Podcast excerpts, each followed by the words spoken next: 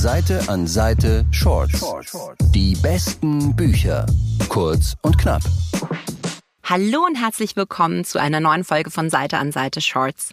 Ich bin Andrea und heute möchte ich euch Bücher über Bücher vorstellen, also Sachbücher und Romane, die sich mit dem Lesen und der Liebe zu den Büchern beschäftigen. Das erste Buch, das ich euch vorstellen möchte, ist Die Kunst zu lesen von Frank Berzbach. Das ist ein wirklich unheimlich schönes Sachbuch, an dem man in diesem Herbst echt eigentlich nicht vorbei kann. Frank Berzbach kennt ihr vielleicht von seinen Sachbüchern wie Die Kunst, ein kreatives Leben zu führen. Und letztes Jahr kam sein erster Roman Die Schönheit der Begegnung raus, über das wir auch im Podcast gesprochen haben. In seinem neuen Buch widmet er sich eben dem Lesen und der Liebe zur Literatur und er stellt Fragen wie, wie suche ich das perfekte Buch aus oder wie lese ich eigentlich dicke Bücher und was passiert mit uns, wenn wir lesen. Er lässt wahnsinnig viele Zitate und Buchtipps einfließen und ich muss sagen, dass meine Wunschliste jetzt wahrscheinlich doppelt so lang geworden ist, als ich dieses Buch gelesen habe. Und wie bei eigentlich allen Büchern von Frank ist auch die Kunst zu lesen wirklich wieder so ein totales Gesamtkunstwerk. Also man hat ein ganz besonderes Cover. Es ist unheimlich schön illustriert und es ist einfach so ein perfektes Geschenk. Also gerade jetzt vor Weihnachten, wenn ihr Angst habt, einen Roman zu verschenken, weil ihr denkt, okay, die Person hat vielleicht schon alles gelesen, dann ist wirklich die Kunst zu lesen einfach so das perfekte Geschenk.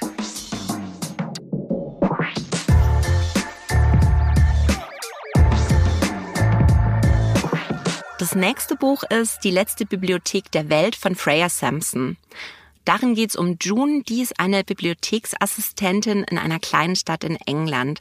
Sie hat den Job damals von ihrer Mutter übernommen, die sehr früh gestorben ist und deswegen ist die Bibliothek eigentlich noch so ein Bindeglied zwischen June und ihrer Mutter. Es wird dann aber plötzlich diskutiert, ob die Gemeinde die Bücherei nicht aus Kostengründen schließen muss und damit bricht für June eine Welt zusammen. Sie möchte dafür kämpfen, diese Bücherei weiter zu erhalten, muss aber auch lernen, aus sich rauszugehen und für sich selbst einzustehen. Dabei bekommt sie ganz unerwartet Hilfe von den Gemeindemitgliedern, denen diese Bücherei auch wirklich sehr am Herzen liegt und die eigentlich erstmal nicht sehr viel verbindet, außer die Liebe zum Lesen. Das sind alles zum Teil sehr eigene, schräge Gestalten, die aber dann mit June zusammen für diese Bücherei kämpfen. Die letzte Bibliothek der Welt ist so ein richtiges Feelgood-Buch, das bei mir echt offene Türen eingerannt hat.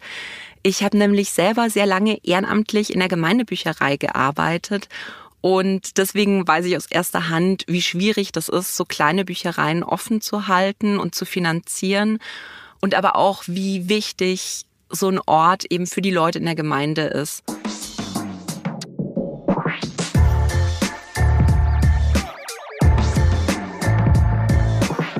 Das dritte Buch, das ich euch vorstellen möchte, ist Die Stadt der träumenden Bücher von Walter Mörs. Das ist zwar schon ein älteres Buch, aber es ist wirklich ein Must-Read für alle, die Bücher lieben und es ist auch eins meiner absoluten Lieblingsbücher. Das ist Teil dieses Zamonien-Kosmos, aber es ist auch wirklich geeignet für Leute, die sonst keine Fantasy mögen. Es geht darin um Hildegunst von Mythenmetz.